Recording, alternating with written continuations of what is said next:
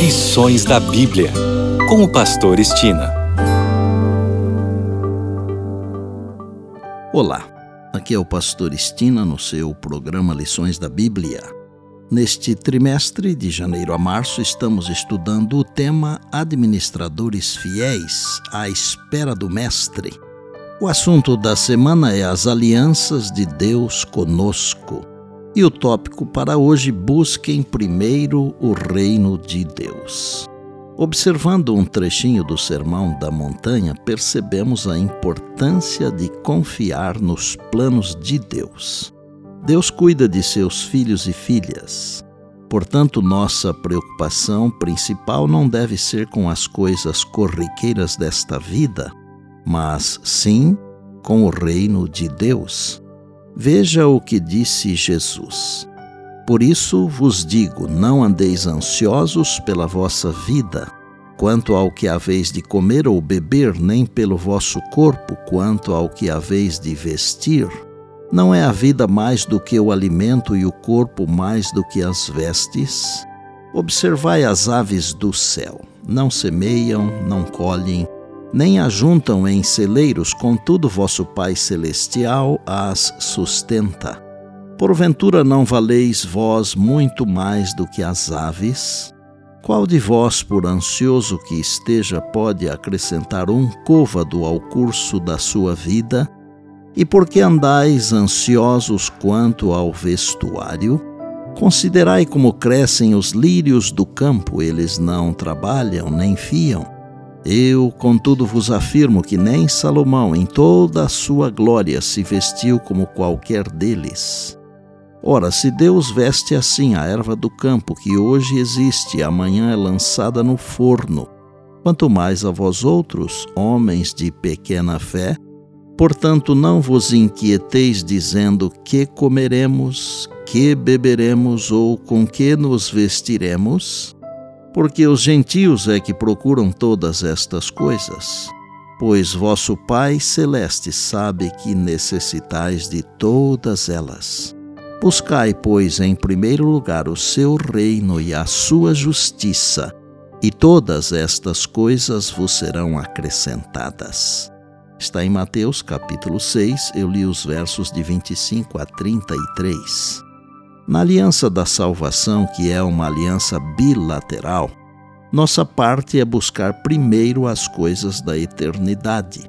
O reino de Deus e sua justiça, conforme Mateus 6,33.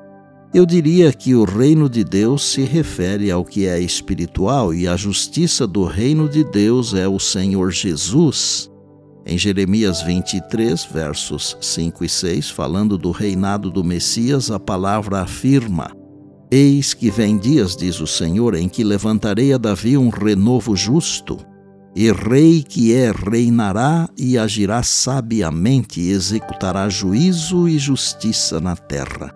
Nos seus dias Judá será salvo, e Israel habitará seguro.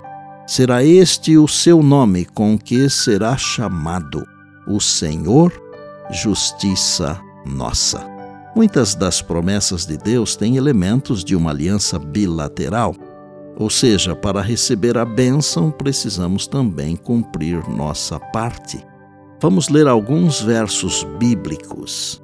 Tu, Senhor, conservarás em perfeita paz aquele cujo propósito é firme, porque ele confia em ti. Isaías 26, verso 3. Se confessarmos os nossos pecados, Ele é fiel e justo para nos perdoar os pecados e nos purificar de toda injustiça. 1 João 1, verso 9.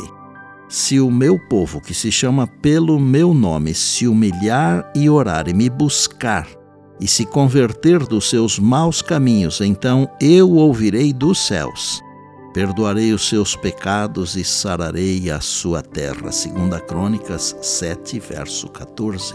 Todos esses versos e muitos outros mais tratam do importante fato de que, embora Deus seja soberano, embora seja nosso Criador e sustentador, e ainda que a salvação seja um dom da graça e merecido de nossa parte, temos um papel a desempenhar no grande drama do conflito.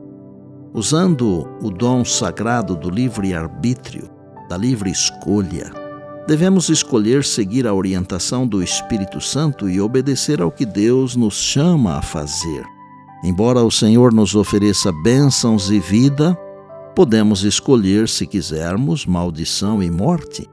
Não é de admirar que Deus diga: escolham, pois, a vida para que vivam vocês e os seus descendentes. Deuteronômio 30, verso 19. Somos salvos pela graça por meio da fé. Todavia, a obediência aos mandamentos é uma resposta à graça. Na aliança bilateral de Deus conosco, recebemos bênçãos e temos responsabilidades.